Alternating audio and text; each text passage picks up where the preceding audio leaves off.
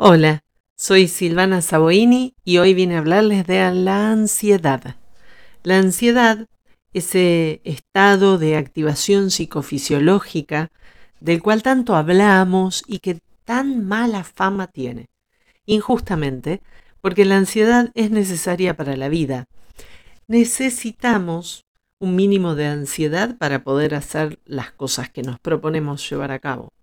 Yo no podría estar acá grabando este podcast si no tuviese algunas, mm, algunas instancias como por ejemplo la motivación y la ansiedad suficiente para despertar mi curiosidad y que me saque de la indiferencia, que me saque del estado del dormir. El cerebro, si lo dejamos espontáneamente ser, duerme.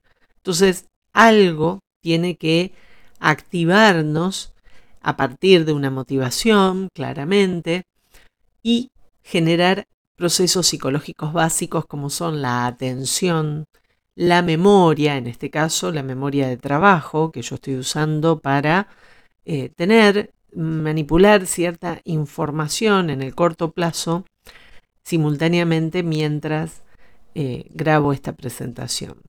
Entonces, esos procesos psicológicos se activan por esta alerta saludable, necesaria y mínima del estado de ansiedad que necesitamos para tener una buena performance.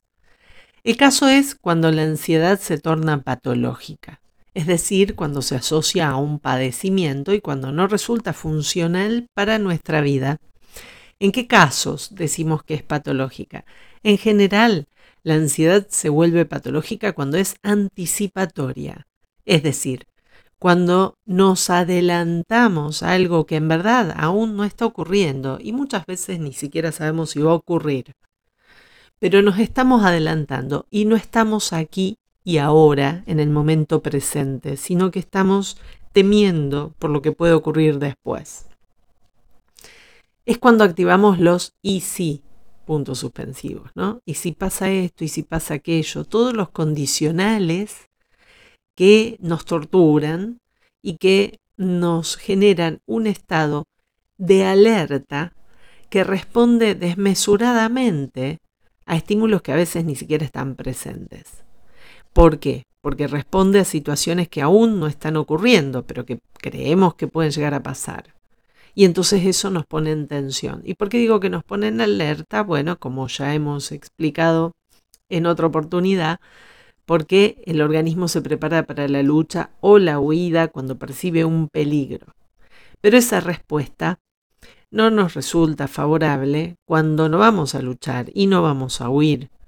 Entonces, todos los signos y síntomas de la ansiedad como la tensión muscular, la dilatación de las pupilas, la piloerección, es decir, se nos pone piel de gallina, los, pelos de punta, literalmente, como se dice vulgarmente en, esta expresión que representa cómo se nos paran los pelitos, se erizan los pelos de la piel, eh, los temblores, em, el escalofrío o la sudoración excesiva, mareos, sensación de náuseas, Em, sudoración eh, fría, eh, sobre todo en las palmas de las manos o en la cara.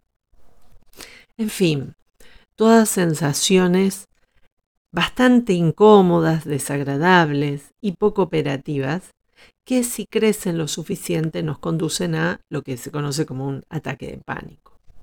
El ataque de pánico no es otra cosa más ni menos que una gran crisis de ansiedad, es decir, es la ansiedad en el punto máximo. Si nosotros evaluamos de 0 a 10 el nivel de ansiedad que experimentamos en cada momento, yo podría decir que en este momento estaré en un 4, digamos, lo suficiente como para estar atenta a esto que estoy haciendo, pero nada más.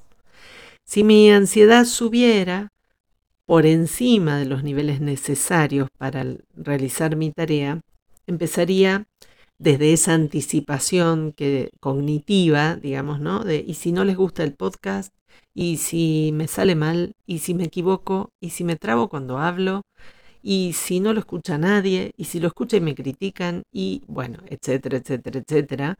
Entonces, si yo me pongo a pensar todo eso y tengo excesivo temor a equivocarme, por ejemplo, entonces los niveles de ansiedad suben y esa ansiedad es la misma que me haría equivocar, que me haría trastabillar, que me dejaría la mente en blanco, que haría que me bloquee, que tartamudee, que me tiemble la voz, que tenga la boca seca y no pueda seguir hablando. En definitiva, esa ansiedad por lo que podría pasar es la que me lleva a la profecía autocumplida de que ocurrió aquello tan temido, lo cual refuerza la idea de que la siguiente vez voy a volver a experimentar ese temor porque me pasó la vez anterior, ¿cierto? Esto aplica para exámenes, esto aplica para situaciones de encuentro personal, aplica para cualquier tarea que estemos dispuestos a realizar. Entonces, ¿cómo modular la ansiedad? ¿Cómo hacer una vez que se dispara esa respuesta para recuperar la calma? Desde el punto de vista cognitivo, podemos decir, bueno, nos preguntamos, ¿qué me estoy diciendo? ¿Qué pasa por mi cabeza en este momento? ¿Qué es lo que ahora me está generando esta, esta inquietud, esta tensión, esta inestabilidad? Entonces, eso que nos estamos diciendo lo podemos cuestionar, debatir, refutar.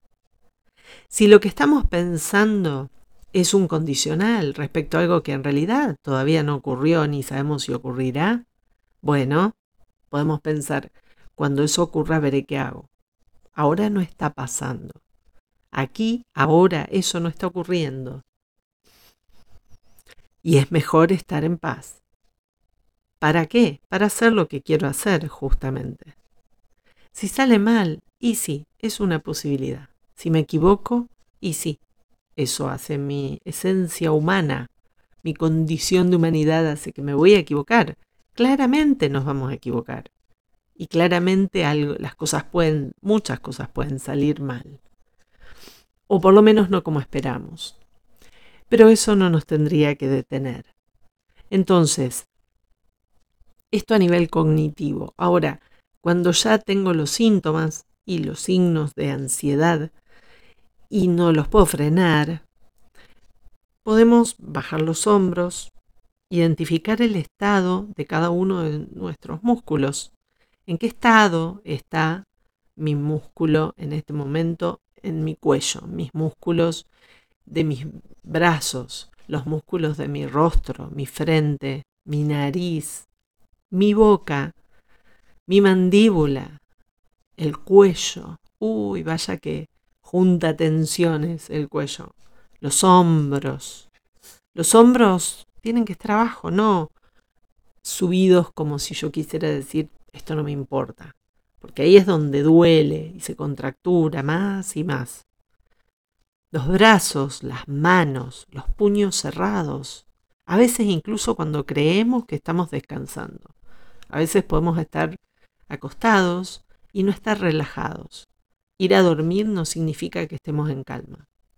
Chequear el estado de relajación o de contracción muscular de nuestras manos, de nuestros puños, que no estén cerrados nuestro pecho, nuestro abdomen, nuestros glúteos, nuestras piernas, nuestros pies, que estén relajados. Chequeamos todo eso y lo que encontremos en tensión lo aflojamos.